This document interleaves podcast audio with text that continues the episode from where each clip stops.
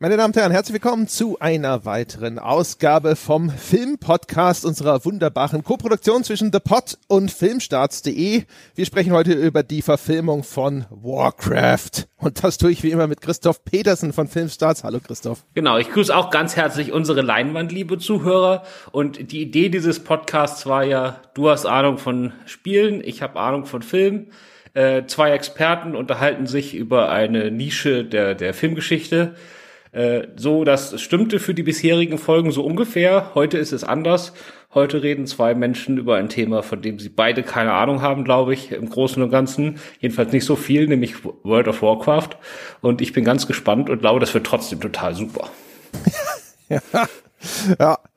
Ich habe den Warcraft-Film vor unserer Entscheidung beim letzten Mal, also bevor ich mir das ausgesucht habe, ich hatte den nie gesehen und ich hatte so, ne, so, die Leute sagten mal so, mal so. Die einen fanden den ganz gut, die anderen fanden den ziemlich scheiße. Ja, ich wusste, es ist eine sehr aufwendige Produktion. Habe ich gedacht so, naja, das ist die Gelegenheit, ja. Schauen wir uns das Ding doch mal an. Ja dass das äh, sozusagen, wenn es dann um, um die Frage geht, wie werktreu ist denn der Film in seiner Erzählung, dass das ein bisschen heikel wird aufgrund der Masse an Hintergrundgeschichte, an Lore, die in diesem Warcraft-Universum inzwischen drinsteckt. Das war mir schon klar, aber ich bin zuversichtlich, mich da einfach durchzudeletieren. Ja, ansonsten helfe ich dir total, weil äh, ich habe ungefähr 15.000 Runden Hearthstone gespielt, ohne auch nur eine Sekunde in World of Warcraft zu verbringen. Und Hearthstone ist ja das, das Online-Trading Card Game zu World of Warcraft. Und irgendwann in dem Film taucht so ein kleines Murloc-Viech im Wasser auf vor so einer Brücke. Mhm. Und dieses, das Geräusch, was der macht, ist genau dasselbe, was passiert, wenn man die Karte ausspielt in dem, in dem Hearthstone-Spiel. Und das habe ich ungefähr, ich habe diese Karte bestimmt 30.000 Mal gespielt oder so, äh, ausgespielt. Das heißt, das Geräusch war mir so in den Ohren, das habe ich sofort, da habe ich mich gefreut. Aber da hört es mhm. dann auch auf. Ne? Also das ist das eine Ding, irgend so ein Viech da, in, was als Visual, Visual Gag im Vordergrund kurz auftaucht, äh, das quakt auf eine bestimmte Weise und das fand ich toll, aber dann hört's dann das Ende. Ja, also ich kenne, ich habe damals die Echtzeitstrategiespiele gespielt. World of Warcraft habe ich mal reingespielt, aber da, also ich, da habe ich keine Ahnung von ich habe trotzdem schon auch vieles wiedererkannt, sowohl Gestaltungselemente als auch eben ja, der Murloc zum Beispiel, der sagt mir auch was. Das ist ja so ein bisschen wie die die Javas oder so des Warcraft-Universums. Ne? So eigentlich so Nebenfigürchen, aber die die schmeißt man überall noch mal rein, so wie halt diese Javas da in Star Wars oder das Viech, das so komisch lacht im Palast von Jabba the Hutt, weil das erkennen alle wieder anhand der Geräusche, die es macht und dann so ah, da ist er der Insider-Gag, sehr gut, ich habe ihn erkannt. Ja, ja, man muss sich eh keine Sorgen machen. Also wenn man Star Wars und Herr der Ringe da gesehen hat, dann erkennt man in World of Warcraft sowieso alles wieder, ne? Ist ja nicht so, als ob die da jetzt so wahnsinnig viele originäre Ideen reingepackt haben. Das ist ja schon so ein Mischmasch von allem, was es vorher gab, ne? Ja, so ein bisschen. Es ist natürlich so klassische High Fantasy. Warcraft hat sich sowieso einfach links und rechts überall ein bisschen bedient, ne? Also von den Designs und so, insbesondere bei Warhammer und äh, ansonsten, wo es halt sonst noch ein bisschen äh, gerade ihnen gut in den Kram gepasst hat. Aber inzwischen ist es halt einfach aus dem diesem Flickenteppich von Inspiration schon so ein bisschen zu seiner eigene Welt entstanden. Da, das ist nicht sozusagen mein Problem. Wir können vielleicht mal ganz kurz nochmal den Schritt zurücktreten und ganz kurz die Rahmenparameter des Films wie immer vortragen. Ähm, Warcraft-Verfilmung. Regie hat geführt Duncan Jones. Den kennt man vor allem von Moon, würde ich sagen. So ein kleiner Indie-Erfolg, wo damals alle gesagt haben, so, ui, das war ja mal cool. Das Ding hatte ein Budget von 160 Millionen und angebliches Einspielergebnis weltweit von 400 Millionen.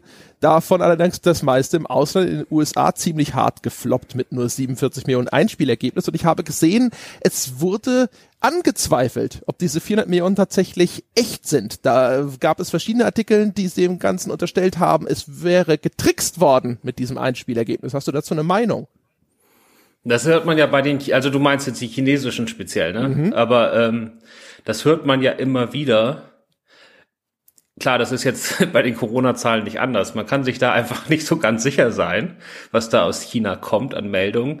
In der Regel ist es aber andersrum. Ne? Also es ist in der Regel so, dass zum Beispiel an chinesischen Nationalfeiertagen bringen die oft so besonders pathetische Kriegsfilme oder so ins Kino, die äh, so die, die chinesischen Leistungen unterstreichen. Und wenn die nicht gut laufen, dann werden einfach die ganzen Kinokarten, die für zum Beispiel Hollywood-Filme gekauft werden, einfach denen zuges äh, zugeschustert, dass die, also sozusagen diese pro-chinesische Propaganda, dass diese Filme dann sagen können, was für Mega-Hits sie sind. Dass die jetzt unbedingt in Richtung Walker, also mir, mir fehlt so ein bisschen der Grund dafür, was die davon haben. Also die Berichte, die ich gelesen habe, sagten, der chinesische Vertrieb, die Dalian Wonder Group, die hätten schon vorher, und zwar bei Ip Man 3, ihre, äh, ihre Zahlen angeblich manipuliert. Und dementsprechend hat man wohl auch quasi hier Warcraft dann gleich so ein bisschen in Zweifel gezogen, ob dieser Erfolg wirklich so groß ist. Was ein bisschen äh, zumindest ein Fragezeichen aufwirft, ist, wenn dieses Einspielergebnis stimmen würde, wenn der also 400 Millionen weltweit eingespielt hätte und wenn wir später sehen werden, wie hart dieser Film auf eine Fortsetzung eigentlich schon hinarbeitet, warum ist diese Fortsetzung nie entstanden? Das ist, kann ich dir relativ einfach beantworten. Also erstmal ist ja 440 Millionen für einen 160 Millionen Dollar Film kein Mega-Hit, ja? Also das ist, äh, wenn das jetzt, wenn die weltweite Verteilung klassisch gewesen wäre, also Amerika so knapp die Hälfte und im Rest der Welt die andere Hälfte, dann wäre der Film damit so leicht in den, in den, in den schwarzen Zahlen. Ja, also hätten damit schon Geld verdient, aber jetzt auch nicht so viel, dass man sagt, oh, da muss man unbedingt eine Fortsetzung machen.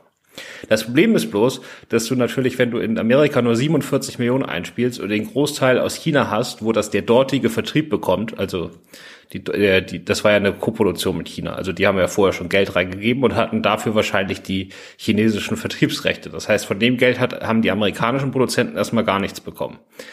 Das heißt, für den amerikanischen Produzenten, das ist in diesem Fall, das war, war das Paramount oder Universal? Naja, egal. Ähm, auf jeden Fall, für die hat sich das nicht wirklich gelohnt. Und jetzt könnte man natürlich denken, okay, im ersten Teil war jetzt, waren jetzt die amerikanischen Produzenten die treibende Kraft, also die haben quasi den Film gemacht und die Chinesen haben nur das Geld dazu gegeben. Jetzt haben aber die Amerikaner kein Interesse an einer Fortsetzung. Das heißt, die Fortsetzung hätten die Chinesen machen müssen als treibende Kraft. Und das ist gar nicht so einfach, das hinzubekommen. Mit einer Marke geht das vielleicht noch. Also wenn man zehn Jahre später sagt, man nimmt dieselbe Marke und macht jetzt einfach einen ganz neuen Film, dann geht das noch. Aber wenn man direkt eine Fortsetzung machen will, das heißt, man braucht die ganzen Schauspieler wieder, man braucht im besten Fall den Regisseur wieder, dann ist es gar nicht so ganz einfach, dass jetzt diese chinesische Firma die alle anheuert. Und ganz kompliziert wird das bei, zum Beispiel bei so Sachen wie den Spezial Spezialeffekten. Also man will ja möglichst dann in der Fortsetzung auch die Looks und sowas übernehmen. Aber dass eine amerikanische Spezialeffektfirma ihre gesamte Technologie sozusagen an den neuen chinesischen Anbieter da weiterschifft, äh, das ist auch nicht die Regel. Also das werden die sich aber zehnmal überlegen, ob sie das machen. Und das heißt also sozusagen diese, diese Weitergabe des Projekts an einen anderen Produzenten, dazu noch in einer komplett anderen Kultur, in einem anderen Land, ist mega kompliziert. Und dafür war er dann eben doch nicht erfolgreich genug, als dass die sich jetzt so dahinter geklemmt hätten, dass es auf jeden Fall passiert. Das ist meine Interpretation. Ah, das ist eine sehr gute Erklärung. Vielen Dank. Nun denn, ja, äh, um das noch abzuschließen, ähm, äh, gecastet, wahrscheinlich der bekannteste Schauspieler heutzutage zumindest in dem Film ist Travis Fimmel, den kennt man als Ragnar aus Vikings, der Serie, und ansonsten Ben Foster kann man noch kennen. Und Daniel Wu ist an sich ganz bekannt. Das ist so das Casting, das vielleicht für den chinesischen Markt gemacht wurde. Der spielt aber den Guldan, also einen der Orks in dem Film. Wir erklären gleich noch so ein bisschen wiederum, worum es da geht. Den erkennt man also quasi überhaupt nicht wieder. Nicht mal die Stimme, ehrlich gesagt, weil die Stimmen der Orks sind auch noch mal verfremdet. Aber äh, nominell spielt er mit. Ja, ja, Dominic Cooper als König und Paula Patton als äh, so halb Ork, halb Mensch oder so. Äh, die sind auch noch so, so semi-bekannt, sage ich mal. Aber das war jetzt ganz klar, die haben das Geld halt. Der Film war für das, was er ist und wie episch er teilweise aussieht, ja jetzt nicht übermäßig teuer. Das ist ja jetzt kein Film, wo du hinterher sagst, 160 Millionen, wo sind die denn hin? Und die sind dann halt schon hauptsächlich in das geflossen, was du auf der Leinwand siehst und nicht in die Schauspieler. Also ich glaube, die haben sich ganz bewusst dagegen entschieden, da noch einen Star mit reinzuwerfen, weil die Star, der Star ist ja ganz klar die Marke. Ja, den hätte es auch nicht gebraucht, beziehungsweise das wäre wahrscheinlich Verschwendung gewesen. Ja. Ja, weiß ich nicht. Also, pff, ja, keine Ahnung. Also es ist ja auch nicht so, so richtig wird ja im ersten Film auch nicht vorbereitet, wer jetzt, also ich wüsste jetzt zum Beispiel, die Fortsetzung wird ja knallhart angeteasert, aber als jemand, der sich mit dem, mit dem Lore, mit der Lore nicht auskennt, wüsste ich gar nicht, welche Figuren jetzt da noch wichtig sind von denen. Also die, wir spoilern ja immer, ne? Also auch hier. Die meisten sterben ja.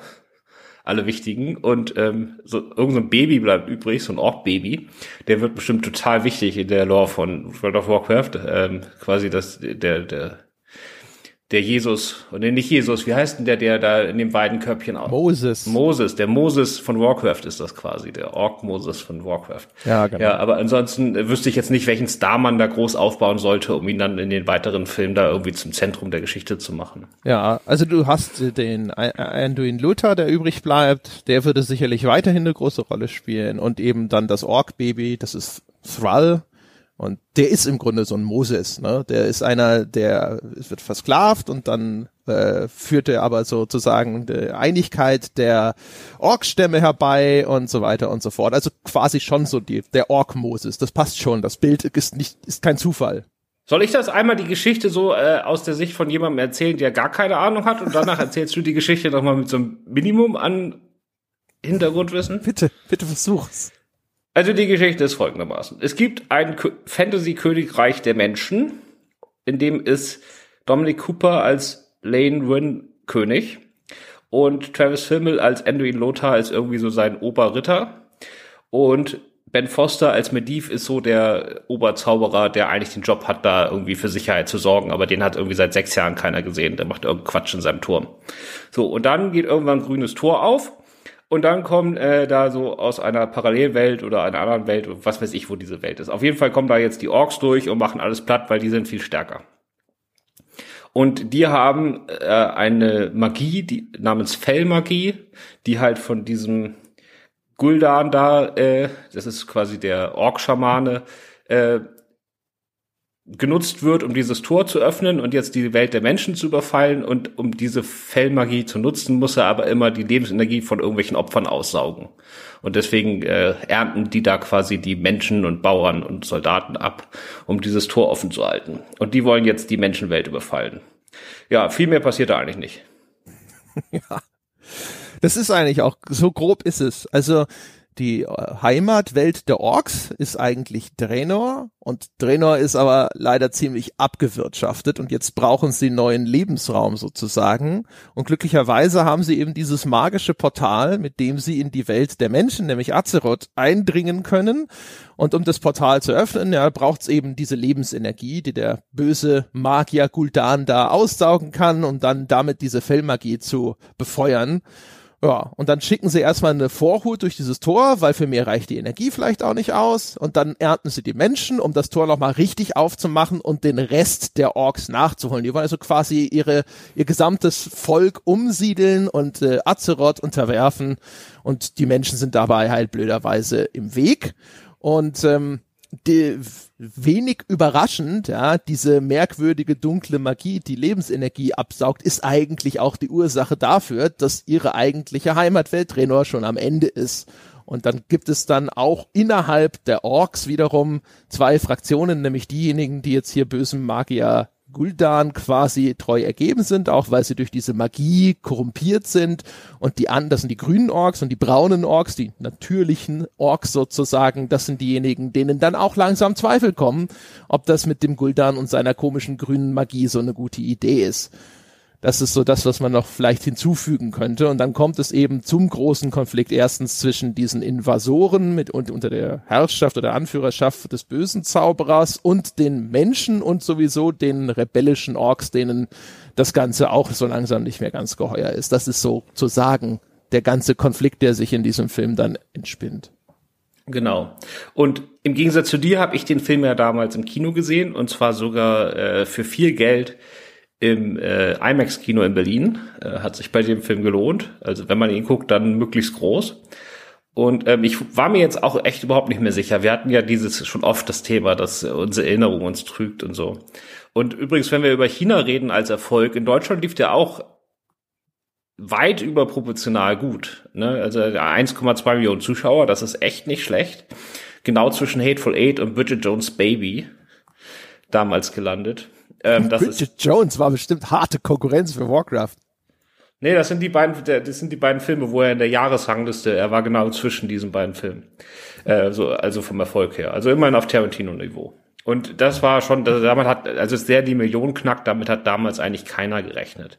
Weil man muss sich das ja mal vorstellen, so, wir kommen sicherlich noch zur Produktionsgeschichte, aber das war ja schon, der Film ist ja eigentlich viel zu spät gekommen, ne? Also der, da war, der ist ja gekommen, als der, als der Spielerhype schon deutlich abgeflaut ist. Ne?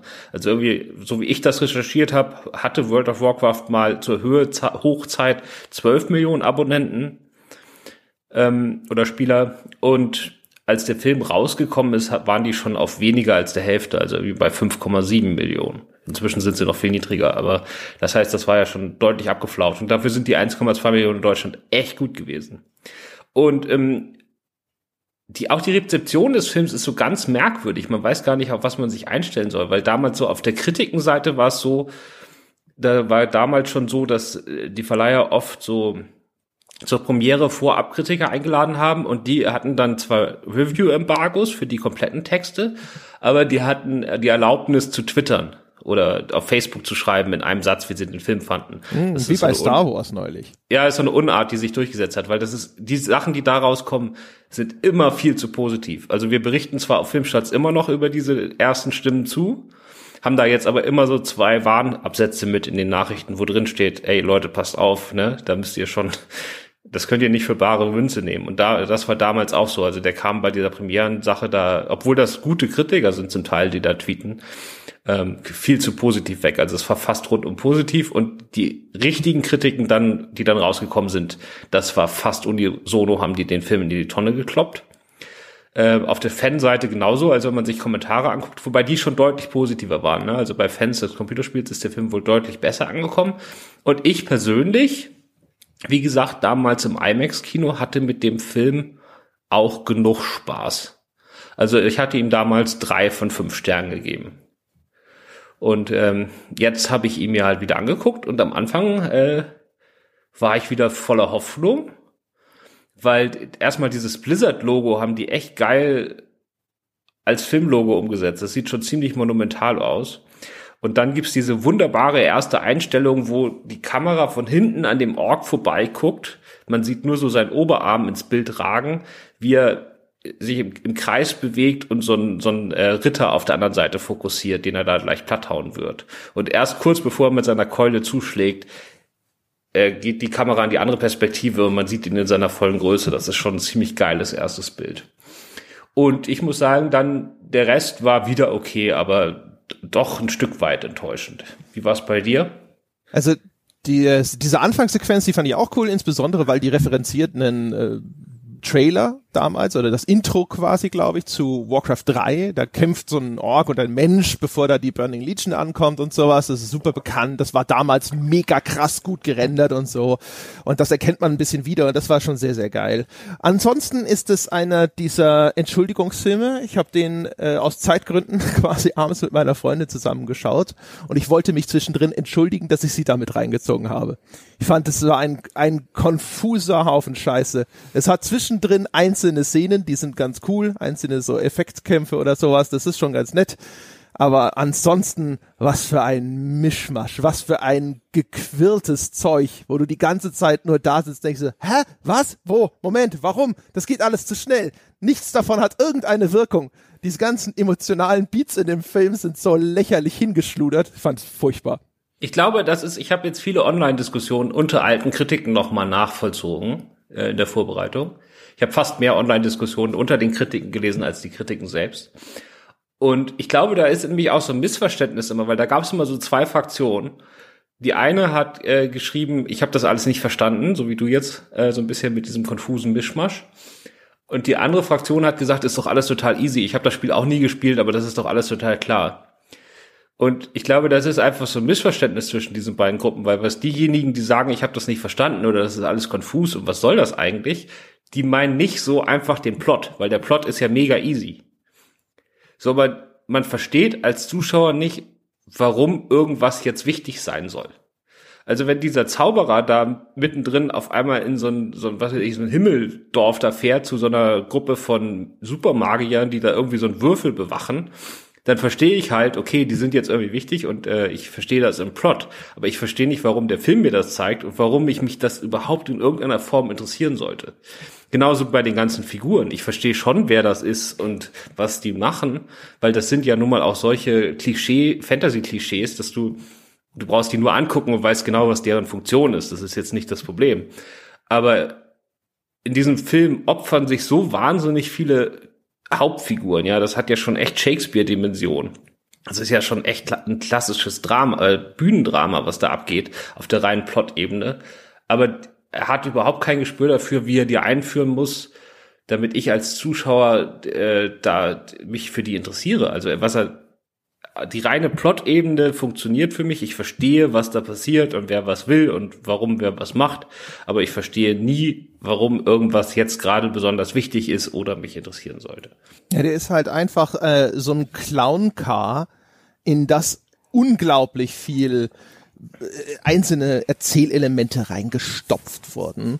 Und es ist schwierig, denen tatsächlich erstens zu folgen. Und es ist aber zum Zweiten auch einfach nur handwerklich schlecht gemacht, so dass das keinerlei emotionalen Impact hat. Es gibt zum Beispiel ja, der Anduin Lothar hat einen Sohn. Wenn du da nicht, wenn du da einen Moment sozusagen mal zu lange blinzelst, verpasst du schon, dass das sein Sohn ist. Die treffen sich kurz, der sagt so, hallo Dad, ja, und dann dann hinterher, dann sind die beiden durch eine magische Barriere getrennt und Anduin Luther muss den Tod seines Sohnes mit ansehen, der von einem der bösen Orks dort gemeuchelt wird. Und diese Szene soll erkennbar eben diese emotionale Wucht und Dramatik haben. Die hat es aber nicht, weil Vater und Sohn haben vorher vielleicht 30 Sekunden Screentime zusammen. Du hast schon wieder vergessen, ach ja, richtig, das war der Sohn, ja, ja und dann wird er halt da abgemurkst. Aber das ist scheißegal, weil es diese Figuren hatten nie Zeit, sich zu entwickeln. Du, der Sohn ist halt da und dann ist der weg. Und das ist halt einfach nur schlecht. Und du sitzt so davor und du weißt, was der Film da machen will. Aber das wirkt halt gar nicht. Ja, du hast die Opferung von dem, von dem König, der sich am Schluss umbringen lässt, damit diese Ork-Frau da das nötige Standing in ihrer Gemeinde bekommt, um irgendwie Frieden zwischen Menschen und Ork zu schaffen. Du hast die beiden Ork-Eltern, die sich beide äh, umbringen lassen, um ihren Sohn oder ihr, ihr Baby zu retten.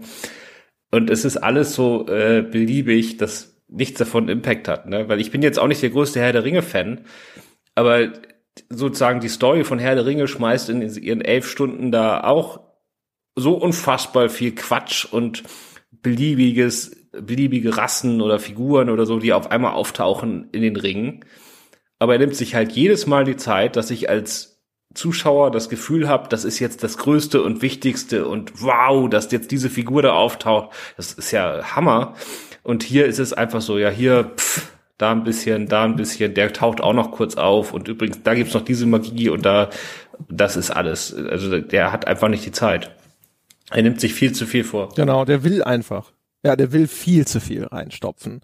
Er will die, die beiden Seiten auserzählen, ne? also Orks und Menschen, was ja an sich ein sehr löbliches äh, Vorhaben ist, zu sagen, so das sind so diese beiden Kriegsparteien, aber ich beleuchte beide Seiten, beide haben so ihre Motive dafür, wie sie handeln und beide haben auch ihre internen Konflikte vielleicht und so weiter und so fort, aber es ist halt einfach too much.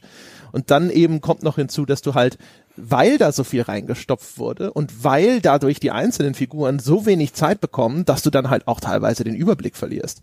Da gibt's dann bei den Orks den, den bösen Blackhand und da gibt's den Ogrim Doomhammer, das ist eigentlich der Freund von dem Durotan. Das sind übrigens auch alles Namen, die jetzt nicht so super easy zu merken sind, ja. Ähm, und der, der Durotan ist ja eigentlich so der, der Hauptork, der Ork-Protagonist sozusagen. Und dann ist der mit dem Urgrim eigentlich irgendwie befreundet, aber dann denkt, sieht's zwischendrin so aus, als würde er ihn betrügen, aber dann irgendwie doch nicht und oh, und irgendwann sitzt du wirklich da und denkst dir so, okay, wer, ja, äh, die, okay, da gibt's diese Korean Tor, das ist dieses Magierkonzil und was machen die eigentlich? Und dann ist aber der Film schon drei Schritte weiter. Und das ist dann wirklich, also finde ich, sehr konfus.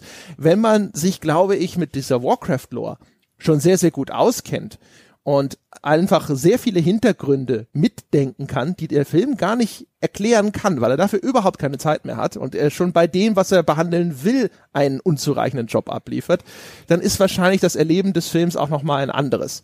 Und ich kann mir durchaus vorstellen, wenn man so ein richtiger Warcraft-Fan ist, der da drin steckt und so, dem einfach sehr viele Informationen von Haus aus schon im Kopf stecken und der einfach auch wirklich Freude daran hat, diese ganzen virtuellen Welten, die ja inzwischen allesamt nur auf einem technischen Niveau existieren, das nicht mehr Stand der Zeit ist und das jetzt auf einmal so richtig super detailliert mit mega aufwendiger CGI zu erleben, das ist bestimmt schon cool und da hat dieser Film sicherlich auch noch mal eine ganz andere Anmutung. Aber so als reiner Film, für mich als Zuschauer war das einfach nur so, das ist wie so 15 Leute reden durcheinander.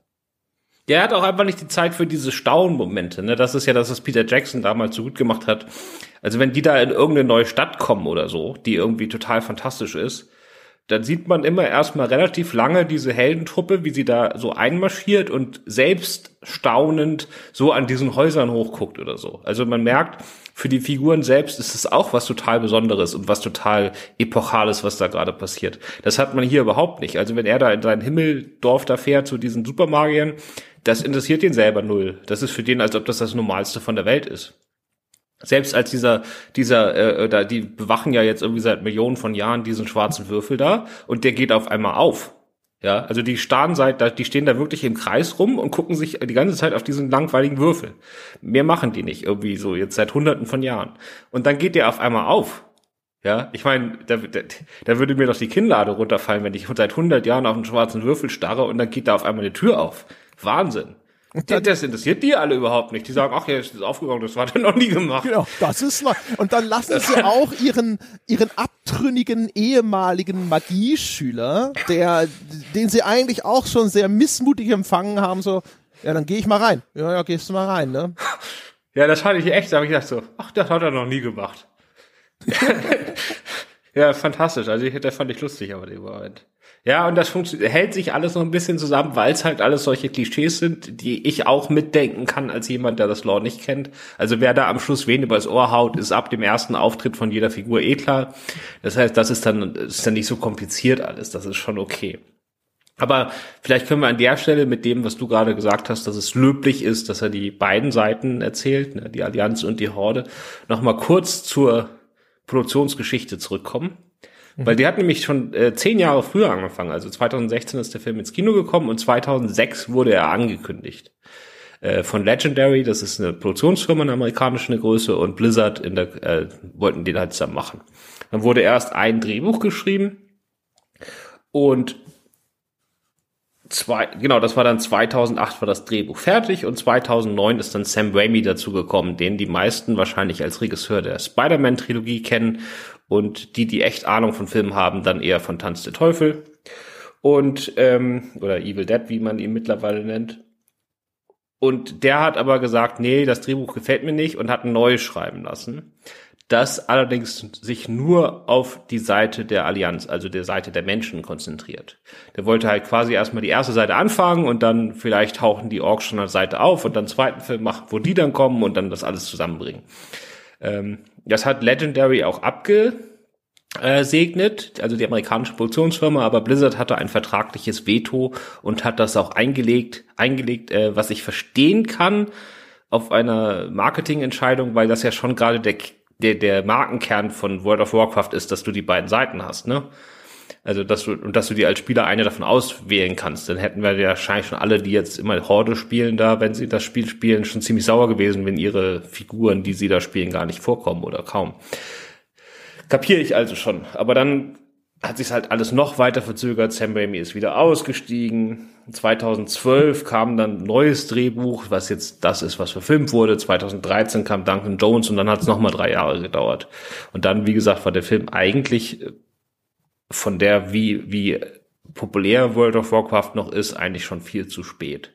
Aber meinst du, das war wirklich richtig? Also rein als, was die filmische Qualität angeht, wäre es nicht doch sinnvoller gewesen, sich erstmal nur auf eine Seite zu konzentrieren und dann so langsam dann mal den Schritt hinüber zu wagen. Ich meine, der erste Herr der Ringe-Film, man hätte die ja auch alle am Stück drehen können. Der erste Herr der Ringe-Film spielt ja auch nur in dem Hobbit-Dorf und am Schluss fangen sie, sagen sie dann mal, wir latschen jetzt mal los, ne? Und dann sind auch schon drei Stunden rum. Also ich, wie gesagt, die Entscheidung zu sagen, ich möchte beide Seiten irgendwo äh, darstellen und ihnen, ihnen beide äh, so eine Motivation geben und nicht nur die einen sind die Bösen und die anderen sind die Guten, das finde ich, finde ich gut. Jetzt, wo ich den Film gesehen habe und gesehen habe, dass Duncan Jones, der selber bekennender Fan von Warcraft ist, sich benommen hat wie so ein Kind im Bonbonladen und sich nicht entscheiden konnte und einfach alles reingeschmissen hat in seine Tüte, dann sage ich natürlich, ja, es wäre viel besser gewesen, wenn man wenigstens an irgendeiner Stelle eine Limitierung eingezogen hätte. Aber das Problem ist, glaube ich, nicht, dass man sagt, ich möchte beide Seiten in diesem Konflikt irgendwo ihre Geltung zukommen lassen, sondern einfach nur, ich habe noch das reingeschmissen und dann gibt's noch das und das Magierkonzil und den Guardian und dann gibt's dieses noch und hier die Fellmagie und dann gibt's kurz zeige ich noch mal diese Draenei und das noch und das noch und das noch und das noch. Du limitier halt einfach die Zahl deiner agierenden Personen, ja, nimm dir Zeit für die wenigeren Figuren, die du dann hast und sowas und schmeiß halt nicht alles rein. Und das ist, Oder man hätte, es gibt keine Mäßigung in dem Film halt. Ja, vielleicht hätte man noch, also was so ein bisschen auch fehlt, ist ja die Motivation der Orks, weil in der Ork-Heimat sieht man, da sieht man irgendwie fünf Sekunden lang, dass das da nicht mehr so toll aussieht oder so und deswegen müssen die da halt weg. Vielleicht hätte man echt sagen sollen, man macht den ersten Film, der spielt zur Hälfte in der Ork-Heimat und man lernt so ein bisschen, gibt schon so äh, Verrat und so und die einen, die jetzt sagen, wir brauchen eine andere Welt erobern und die anderen, die sagen, nee, wir wollen die hier retten und dann gibt's halt diese ganzen Verratsachen da schon und auf der anderen Seite hast du halt die menschliche Seite, die haben auch ihre Probleme und gibt's auch schon so Helden, die sich herauskristallisieren und äh, Bösewichte, die sich herauskristallisieren. Und dann endet der Film halt damit, dass dieses Tor aufgeht und die zum ersten Mal aufeinander prallen und dann ist Abspannen und dann ist das, was dann jetzt eigentlich im Film passiert, dann der zweite Film. Das hätte man natürlich auch machen können. Auf jeden Fall das Hauptproblem ist Zeit. Also ich glaube, es gab, also, nee, es gab auch schon von dem hier noch eine deutlich längere Fassung. Ähm, ich weiß nicht, wie viel das geholfen hätte, aber also es gibt zum Beispiel auch kaum Establishing Shots. Ne? Also das ist nicht so, dass wenn dir, wenn du jetzt ein neues, die Stadt da ist ja, in der die Menschen wohnen, ist ja eine total wichtige Stadt in dem Computerspiel, oder? Moment, ja, ja. Und und es gibt kaum mal Einstellungen, wo man einfach diese Stadt bewundert. Oder wenn man da dieses Org-Lager kommt, was auch riesengroß ist. Es gibt kaum Einstellungen, die einem einfach mal so dieses, dieses monumentale Gefühl geben, wie groß das eigentlich alles ist und wie gewaltig das alles ist. Das fehlt halt total. Ich denke mal, das haben die einfach alles rausschneiden müssen, um einfach nur irgendwie in zwei Stunden durch die Story zu kommen. Zwei, der Film ist ziemlich genau zwei Stunden lang und das finde ich ist immer so ein, so äh, bei solchen Produktionen so eine verdächtige Länge, wo ich dann immer sage, der war halt länger und dann hat irgendjemand gesagt, nee, mach mal maximal zwei Stunden. So, dann mussten sie es halt, dann haben sie es genau auf die Minute genau auf zwei Stunden runtergekürzt. Das ist, ja, das merkt man hier halt. Also das, er hat einfach nicht die Zeit. Möglich und dann hat er halt nicht, nicht die Qualität, es in der kurzen Zeit besser zu machen. Also diese Establishing Shots, die teilweise hast du die ja, ne? Also gerade Stormwind hast du schon ab und zu diese typischen Flyby-Camera-Shots und so, wenn da auch der Greif abhebt und so. Gerade bei den ganzen Ortswechseln wird's dann häufig aber schwieriger. Ne? Dann geht's so, ja, okay, äh, dann bringen wir dich jetzt mal dahin. Und dann bist du an diesem anderen Ort, der sieht aber irgendwie genauso aus wie der vorige Ort, es ist aber jetzt nominell, glaube ich, woanders und so weiter. Und dann wird's dann häufig so ein bisschen verwirrend. Ähm, du hast halt auch nicht wirklich ein gutes Gefühl für die, die ganze Geografie von Azeroth, in dem das ja dann hauptsächlich spielt. Ne? Wo, wie liegt es in Relation zueinander? Wie weit ist dieses Ork-Camp äh, hinter diesem Portal? Wie weit ist das eigentlich entfernt von diesen Städten? Äh, marschieren die da tagelang, um aufeinander zu prallen. Das wirkt immer so, als reiten die um die Ecke, um aufeinander zu treffen. Ja. Es wirkt alles sehr gedrungen, aber du hast gar nicht so das Gefühl, dass das so nah beieinander ist. Also als ob der, der König von der höchsten Terrasse in seinem Turm eigentlich schon sehen könnte, was die Orks da machen. Das ist alles, wo der Film halt irgendwie überhaupt nichts leistet, um dich ein bisschen zu orientieren. Ja klar, also dieser ganz berühmte Herr der Ringe-Shot, wo sie da, wo du nur diese Schatten siehst, die da diesen äh, Schneehang hinaufstapfen, das ist ja mittlerweile schon totales Klischee, dieses Bild, und wurde in vielen anderen Fantasy-Filmen schlecht kopiert. Aber so ein bisschen was von dem hätte der hier auch gebraucht. weil man, ich glaube, man sieht im ganzen Film nie irgendjemand, der einfach nur irgendwo hinreitet oder irgendwo hingeht oder so. Das, das ist auch das, was das Ganze, was dem Ganzen das Epische nimmt, obwohl der Film schon relativ groß inszeniert ist und auch teuer aussieht. Aber das, das ist so ein bisschen das, was ich im Fantasy-Kino eigentlich mag, dass sich das Ganze auch so gewaltig anfühlt. Und das hat der hier halt nicht so. Da müssen wir dann vielleicht auch noch mal zu den Effekten kommen, ne? Das, ja, das können wir tun. da kann ich ab Weil, und zu sogar was Nettes über den Film sagen. Ja, ich auch. Also es ist auch so ein bisschen so ein Mischmasch, weil sie haben sich halt entschieden, im Gegensatz wieder zu Herr der Ringe, die Orks nicht äh, einfach mit als Menschen mit Masken und Kostümen zu machen, sondern die sind halt computeranimiert oder Motion Capturing. Ne? Also es waren da Leute da, die mit irgendwelchen gepunkteten Anzügen die Rollen gespielt haben, aber die wurden komplett animiert am Computer.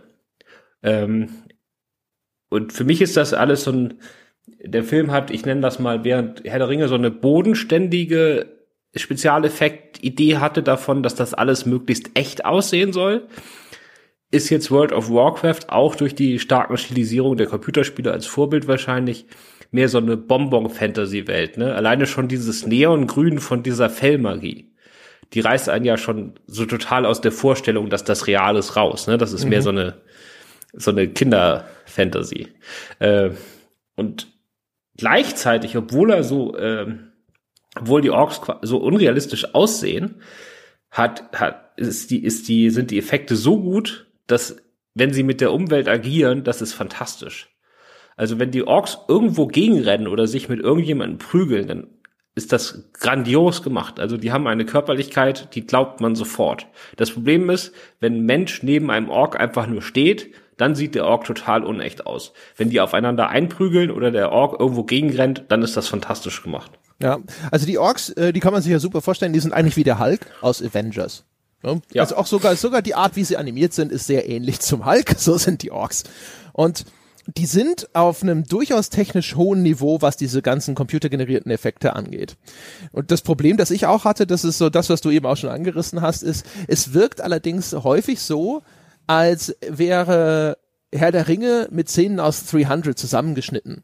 Die Orks ist, die, wenn die agieren, gerade diese Story-Abschnitte, die dann wirklich nur inhärent in dem Ork-Lager und so spielen, da ist alles CGI. Und dann wirkt es wie aus einem Guss und dann wechselt es zu den Szenen, wo die Menschen zu, zu sehen sind, aber dann sind das auf einmal Sets und Leute in Kostümen. Und die Anmutung, die wechselt aber brachial dazwischen. Du hast diese super Comic-Bonbon-Welt sozusagen, und die in sich ist schon kohärent und die kann man akzeptieren, aber die andere Welt ist dann halt wieder dieses normal gefilmte und hat eine völlig andere Ästhetik. Und sobald das dann aber, wenn das dann hin und her wechselt zwischen diesen beiden Perspektiven, wenn man so möchte, oder auch wenn die aufeinandertreffen, dann wird's merkwürdig. Dann wirkt's auf einmal irgendwie unpassend und dann hast du das Gefühl, du siehst so die Säume, wo das zusammengenäht wird. Ja, genau. Wie gesagt, wenn ich, ich finde, wenn sie wirklich aufeinander prallen, dann ist das technisch so super gemacht. Also wenn da irgendwie dieser Ork dem, dem Pferd der Menschen irgendwie in die Beine reinspringt, das ist einfach technisch so perfekt gemacht, das funktioniert für mich wieder. Da, da überwinde ich diese Bonbon-Grenze und dann klappt das. Aber wenn die nebeneinander stehen, geht's nicht. Und wenn am Anfang diese Szenen in, der, in dem Orkdorf sind, wenn du das jemandem zeigst, der nicht weiß, was das für ein Film ist, der könnte dir nicht sagen, ob das der neue Pixar-Film ist oder ob das ein Realfilm ist. Das kannst du nicht beurteilen. Das könnte genauso animiert weitergehen. Ja, das. Weil das sieht auch echt aus wie komplett. Also Toy Story 4 hat ja auch mittlerweile so eine fast fotorealistische Qualität, aber du erkennst immer noch so ganz leicht, dass das trotzdem alles animiert ist. Und so ist das hier in den Org-Dingern auch. Das heißt, du könntest nicht sagen, als jemand, der den Film nicht kennt, nächste Szene animiertes Kinderzimmer oder nächste Szene irgendwie Herr der Ringe mit realen Schauspielern. Könntest du nicht beurteilen. Ja, es ist halt insgesamt echt auf einem ziemlich, ziemlich hohen Niveau. Und ähm, gerade diese Kampfszenen haben halt Momente, wo es halt geil ist. Also gerade, also eigentlich alles, wo diese enorme Physis der Orks irgendwo so richtig schön wuchtig inszeniert wird, das ist geil. Da hebt ein Ork zwischendrin auf, einfach mal ein Pferd auf und wirft es auf die Menschen. Und das Pferd, ehrlich gesagt, ist in dem Moment gar nicht so geiles CGI, aber es ist halt eine coole Szene. Die sieht halt einfach geil aus. Und genauso auch, wenn die kämpfen und sowas, das ist schon alles ziemlich nice. Also das da, das sind so die Momente, da hat mir der Film gefallen. Da gab's auch einfach, einfach so ein paar Überraschungen, was du auch schon beschrieben hast, weißt du, wenn er da in das Pferd reinrennt und sowas, wo du denkst so, yeah, das ist cool, das ist geil gemacht. Es gibt so ein paar Sachen, da fremdel ich trotzdem so ein bisschen damit, weil so wie die Orks inszeniert sind, es, eigentlich, es gibt überhaupt keinen Sinn, dass die Menschen nicht einfach nur platt gemacht werden die ganze Zeit. So, ich, ich verstehe ehrlich gesagt nicht, warum das äh, in Frage steht, wer hier gewinnt und warum nicht drei Orks eigentlich auch ausreichen für dies, das meiste, was hier gemacht werden muss, ja ähm, weil die wirken halt einfach so dermaßen gewaltig und wuchtig und übermächtig, dass es irgendwie immer so, dass die überhaupt äh, für fünf Minuten Widerstand leisten, ist ab und zu überraschend. Aber ansonsten ist es, da funktioniert's, da ist es cool, dann denkst du halt schon ab und zu mal so, yeah, das war cool, das war geil. Es gibt auch in dem ganzen Film irgendwie nie einen, einen Zweikampf oder überhaupt einen Kampf, der auf Augenhöhe ist, ne? Also es gibt quasi die Orks, wenn die gegen normale Ritter kämpfen, machen die die einfach platt, die bräuchten überhaupt nicht da sein, dass das wirklich wie Hulk mit Loki umgeht. Und dann gibt's diese äh, men menschlichen Hauptdarsteller, sage ich mal, also diesen Gulda, äh, Anduin und so, die sind offensichtlich ein paar Level höher, aber die hauen dann wiederum die, äh, die Orks mit Leichtigkeit den einfach den Kopf ab. Also das ja, ist also aber richtig, warum? Ne? Also du, ja, das weiß man nicht. nicht warum? Ja, nee, das versteht man nicht. Vor allem, das ist dann auch wirklich so, das ist jetzt nicht so, als ob die irgendwie besser kämpfen. Also man sieht nicht, dass die irgendwie besser kämpfen würden als ihre Kollegen, sondern da halten einfach immer die Orks offensichtlich einfach den Kopf hin, damit der abgeschlagen werden kann. Das ist, also wenn du zum Beispiel Martial Arts das, einen guten Martial Arts Film hast, dann siehst du ja, dass der eine besser kämpft als der andere und deswegen mehr da erreichen kann. Aber hier, der, der Anduin kämpft auch nicht anders mit dem Schwert als seine Kollegen da. Er gewinnt halt bloß und die anderen verlieren halt sofort. Und bei ja. ihm schlägt, also ich, er könnte ja auch nichts machen. Also wenn da irgendwie so ein Ork ankommt und einfach mit der Faust mal von oben drauf haut, dann ist der halt auch platt. Der hat ja nicht irgendwelche Superkräfte, also in der Lore, ne? Der ist einfach nur ein Ritter. Und ähm, warum das bei ihm ausgerechnet keiner macht, aber ich meine, das ist wie bei James Bond, wo der 50 Kanonenschützen da immer ausweicht, ne?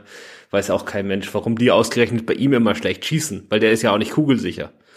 Der hat der einfach nur als Gegner, ne? Also das, äh, was du vorhin, der Vergleich mit den Martial Arts Filmen ist schon echt gut. Es bräuchte halt irgendetwas, also auch der, der wird ja nicht etabliert, weißt du, normalerweise ist je, selbst jeder blöde Steven Seagal Film nimmt sich die Zeit, dass irgendwo mal einer steht und äh, anbetungsvoll über den Charakter spricht. er ist der absolut Beste, du könntest ihn nur in einer Unterhose am Nordpol aussetzen und zwei Wochen später steht er mit einer Zahnbürste und 15 Dollar in der Hand vor deiner Tür, bla bla bla bla bla. Ne? Es wird ja sich immer wenigstens mal Mühe gegeben zu erklären, okay, das ist halt der Supertyp, der hat's richtig drauf. Und auch in der Inszenierung wird gerne einfach mal gezeigt, so guck mal, der ist halt sozusagen drei Level über allem anderen, was hier sonst so rumläuft. Und das ist, das passiert halt nicht. Also auch, du, du siehst halt nicht. Also man möchte, man stellt sich immer so ein bisschen vor, so, ja, der ist, der ist vielleicht gewandter als diese Orks, aber die sehen schon auch ziemlich, ziemlich mobil aus. Die sind nicht so träge und langsam oder sonst irgendwas. Die, die springen und die hüpfen und die rennen und so. Und du sitzt die ganze Zeit so ein bisschen da und denkst dir so, warum gewinnt der eigentlich? Oder warum, warum können die Menschen ab und zu überhaupt diese Orks zurückhalten? Wie, am Schluss rennen ja zwei Armeen aufeinander zu. Und dann sind diese Menschlein haben auch noch Fernkampfwaffen und rennen trotzdem auch noch auf ihren Gegner zu, anstatt dass sie da mal eine Verteidigungslinie aufbauen, was idiotisch ist. Und es gibt viele idiotische Szenen in diesem Film, aber das kann ich ja noch alles verzeihen. Aber die rennen aufeinander zu und dann denkst du so, eigentlich müsste das sofort vorbei sein. Ja, es müsste so sein wie Fußsoldaten, die irgendwie von so einer Kavallerie niedergeritten werden. Aber trotzdem entsteht auf einmal so eine Frontlinie und du denkst so, warum eigentlich? Ja, also es müsste einmal so eine Szene gehen, wo Andu Anduin quasi auf einen Ork zurennt und zweimal diesen Faustschlägen einfach ausweicht und ihn dann ersticht oder so. Dass du einmal siehst, okay, der ist halt ein bisschen schneller. Aber die, die versuchen das nur über die, die diesen sto stoischen Blick von Travis Fimmel auszudrücken. Ich meine, der, der benimmt sich ja nicht oder sagt ja auch nicht sonderlich clevere Dinge da, ne? Der guckt einfach immer nur so ein bisschen finsterer rein als alle anderen. Es hilft natürlich, wenn man, wenn man Vikings gesehen hat, dann bringt man aus der Serie noch so einen gewissen so einen ja, gewissen genau. äh, Glaubens, Glaub, Glaubensvorschuss ja. mit, weil man der Ragnar, ja, na klar kann er das. Der macht natürlich macht er alle platt, ist überhaupt keine Frage. Aber ähm, ja, wenn man die Serie nicht gesehen hat, dann fragt man sich schon bis zum Schluss, was an dem jetzt eigentlich so toll sein soll. Ja. An dem Anduin. Ja, genau. Ich habe noch eine verwirrende Sache, die die ich auch äh, merkwürdig Nur eine. fand und das ist ja, ich bin dann schon äh, fertig. Ich bin ja ich bin ja nicht so verwirrt wie du. Ich habe das ja alles ganz toll verstanden. Aber da sieht man wieder, dass ich Filmexperte bin. Ich verstehe selbst sowas. Aber ähm, auch ein Level höher. Äh, genau, das ist, ich bin quasi der Anduin. Ich muss nicht erklären, warum, aber ich kann das alles viel besser. Du guckst so, einfach ein bisschen ähm, finsterer. Genau. Ähm, was ich nicht so verstanden habe, ist der Umgang mit der Sprache. Also ich habe den Film natürlich im englischen Original geguckt. Und dann ist die Idee, dass die Orks sprechen halt Orkisch oder keine Ahnung, wie das heißt. Und dann ist die Idee, dass die so langsam überblenden. Also die Szene fängt an, sie sprechen Orkisch und dann wechseln die langsam ins Englische. Und das soll dir einmal verdeutlichen, dass, okay, wir akzeptieren als Film, dass die eigentlich eine andere Sprache sprechen, aber wir zeigen euch das jetzt in Englisch, weil ihr sollt es ja auch verstehen. So, das ist, das ist ein Stilmittel, das mag ich nicht, aber das wurde schon oft benutzt. Aber dann wird zwischendurch immer wieder übersetzt und dann spricht auf einmal, dann sprechen die ganz falschen Figuren Orkisch und dann wird das komplett durcheinander gewürfelt, wer gerade Orkisch redet und wer Englisch und so. Das hat mich, das habe ich auch alles nicht kapiert. Ja, das ist so. Aber das ist so ein persönliches Beef von mir, dass ich eigentlich sowieso dafür bin, dass bitteschön alle ihre Sprache sprechen sollten, einfach und gut ist. Ich ja, lese auch Untertitel. Versuchen da ab und zu so kleine Kunstgriffe. Ne? Sie haben ja auch dann die, wie heißt sie? Gomorra? Gomorra? Nee, Gomorra ist die aus Guardians of the Galaxy. Garona. Garona. Garona ja, genau. Ja, sie, sie sehen sich ähnlich, von daher ist die Verwechslung gar zu statthaft, aber ja. Beide grün, die, beide grün. Ja, ja, genau, beide, beide C relativ CGI-frei. Und grün sehen auch beide aus äh, wie so ein Alien aus den frühen Star Trek-Folgen. Ähm, egal, also auf jeden Fall, die haben sie ja so als Übersetzerin drin und dann, dann blendet es um und dann spricht der, die, die Org-Seite auf einmal Englisch. Aber im Hintergrund ist dann, ist dann trotzdem wieder irgendwo so eine Übersetzung weiter zu hören. Die klingt aber nicht mehr Englisch auf einmal, was keinen Sinn ergibt. Aber ja, das machen sie ein bisschen merkwürdig. Aber das fand ich jetzt, das, das fand ich verzeihlich. Es gab so viel andere. Das hat die Figur hat die die Figur hat mir hat mir das mit der Optik auch echt ein bisschen versaut. Weil, okay, die ist jetzt ja irgendwie ein Mischling, kann, ich, das wird auch nicht so richtig erklärt, aber irgendwie so eine Art Mischling zwischen Mensch und Ork oder so, irgendwie. Ja, es wird ja angedeutet im Film, dass sie die Tochter ist von dem Magier, dem Guardian, wer ist der, Medi Medivh und einer Orkfrau. Medivh, ja. Genau. genau, okay. Aber das führt dann nicht, okay, dann ist die halt ein bisschen kleiner als ein normaler Ork und so, ein bisschen menschenähnlicher.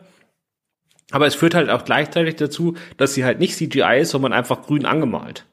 Ja. Also einfach wirklich nur mit, mit Farbe oder mit Make-up. Und das macht überhaupt keinen Sinn. Das, die, die sticht da völlig raus aus dem ganzen Film. Die passt da so mit dem, mit der Optik überhaupt nicht rein. Genau, ja. Die, das ist übrigens auch, glaube ich, das weicht von der Original-Lore ab. Die ist zwar auch ein Mischling, aber ich glaube, äh, zwischen den Draenei, das ist diese Rasse, die man am Anfang ganz kurz sieht, die da in Käfigen gehalten werden, um ausgesaugt zu werden von dem Guldan und so, aber das ist wurscht.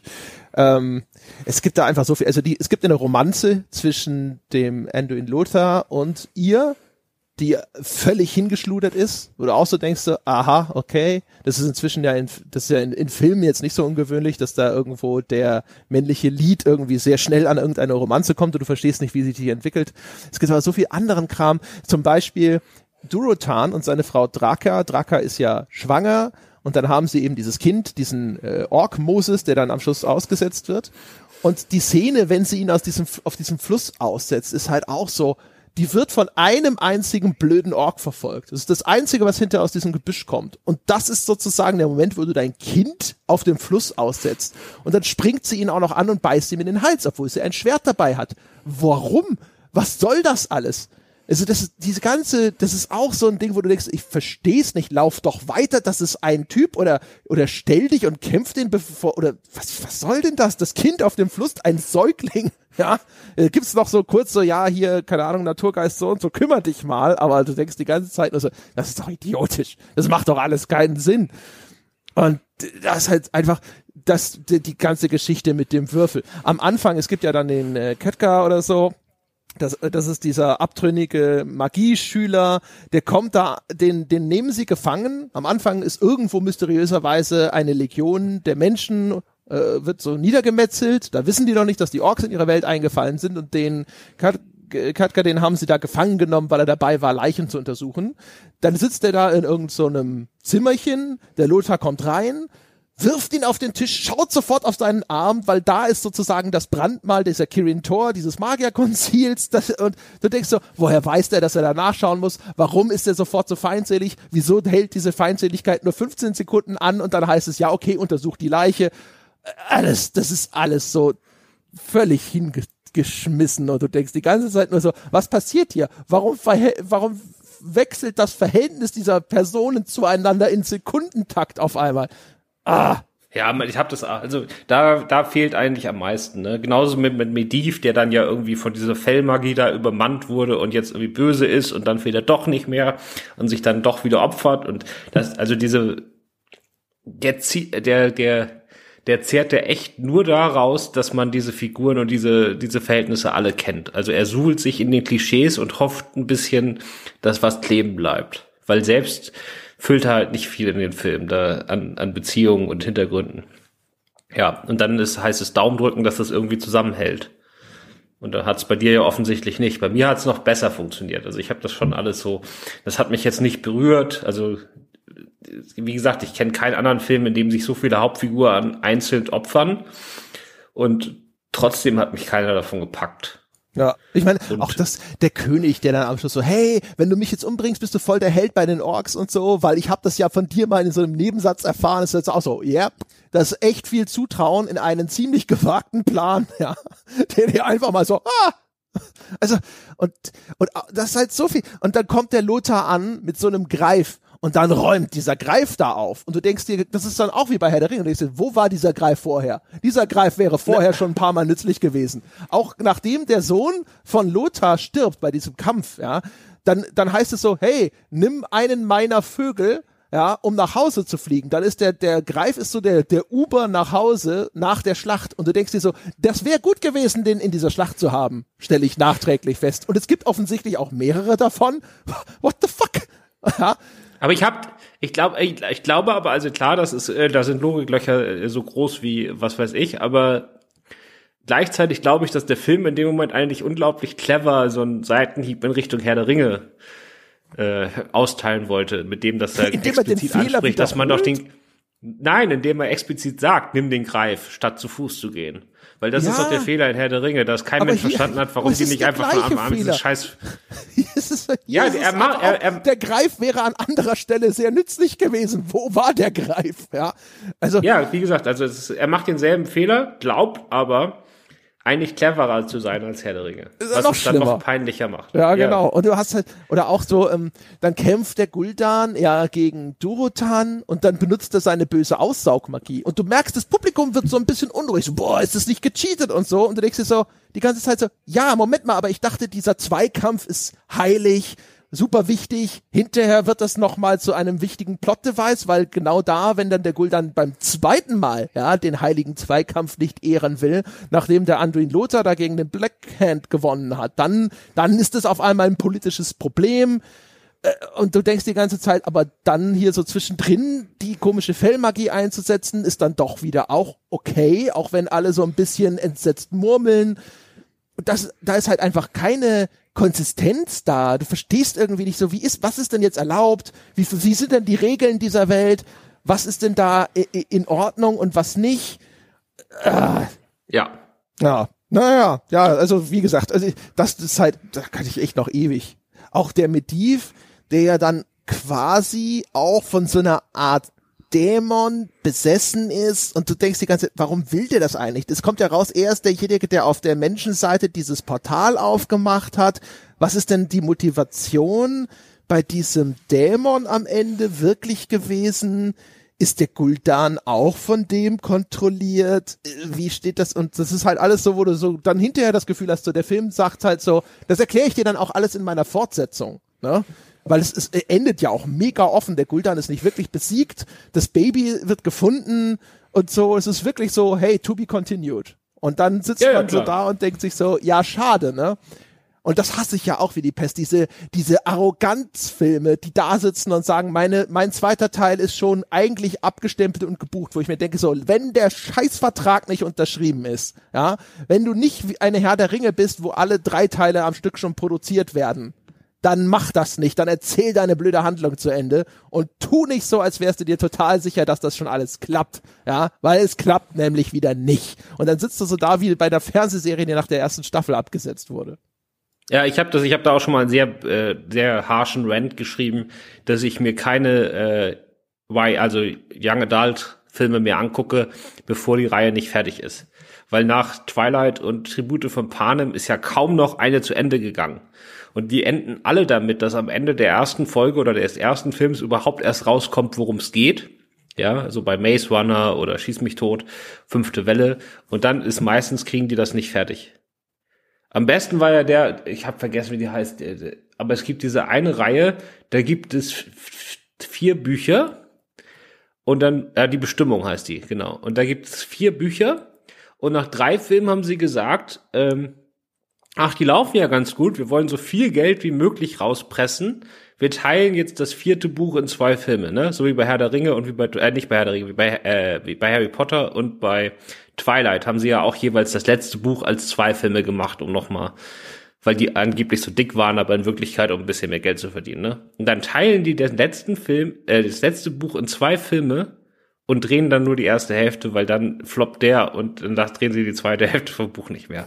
Und dann, dann, da hört es natürlich auch echt auf, ne? Weil dann hast du, ich habe auch geschrieben, dann hat man, äh, da, da versaust du dir auf immer deine Zuschauerschaft, wenn die nicht mehr sicher sein können, dass denen einfach mal eine vernünftige Geschichte zu Ende erzählt wird. Deswegen habe ich auch, also ich gucke seit Jahren kein Fernsehen mit Werbung mehr, aber deswegen habe ich schon früh aufgehört, auf Pro 7 irgendwelche Serien anzufangen, weil irgendwie fünf Serien in Folge, die ich da geguckt habe, wurden Mitte der ersten Staffel ins Nachtprogramm verschoben, weil äh, die Einschaltquoten nicht da waren. Und klar, bei, für den Einzelfall kann man das nachvollziehen, aber wenn man das zu oft macht, dann verliert man ja komplett das Vertrauen ins System. War jetzt auf, bei den Fantasy, bei den großen Fantasy-Sachen war es ja bei Aragon genauso. Da war auch nach dem ersten Film Schluss. Ich meine, der war auch scheiße, da hätte ich auch keinen weiteren sehen wollen. Aber das, da hat man echt keinen Bock mehr drauf. Ich muss aber ihm zumindest zugute halten, dass der Film in Deutschland Warcraft The Beginning heißt. Ne? Also er ist da zumindest sehr offen, dass das nur der Anfang ist. Ja gut, aber weißt du, wenn ich hätte halt trotzdem, also auch so eine Origin-Geschichte kann ja so einen, so einen durchaus einen Abschluss finden. Ja, also keine Ahnung, so ein X-Men First Class oder so ist ja in sich auch geschlossen, auch wenn es irgendwie denkt, es erzählt dann noch groß was weiter. Ah, naja. Also das heißt, also so, keine Ahnung, mal so um den Strich drunter zu machen. Ich kann verstehen, wenn das so als eine Art Fanvisualisierung, ja, von Leuten, die halt Warcraft lieben und sowas, dass das super cool sein kann.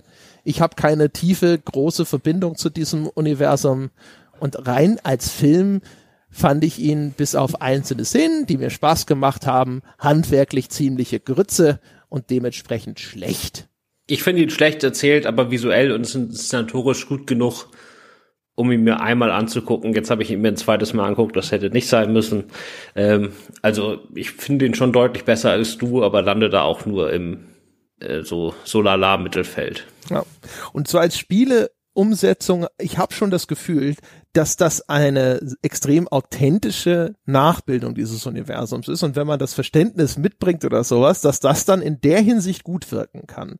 Nur wenn wir darüber sprechen, gute Spieleverfilmung, dann sollten sie halt eben auch als Film funktionieren und wie gesagt, also selbst mit der ganzen, mit, mit Hintergrundwissen und Lore-Kenntnis und sonst irgendwas, es funktioniert dann auf diesem, die, die Transportation dieser Spielwelt auf die Leinwand, ja, aber als Erzählung zum Beispiel diese emotionale Lehre bei den ganzen Opfern und so, die in dem Film gebracht werden, daran wird sich nichts ändern, weil das halt einfach erzählerisch scheiße gemacht ist, ja, und dementsprechend. Das ist, ich glaube, da sind der Ticken äh, Zuschauer ganz unterschiedlich.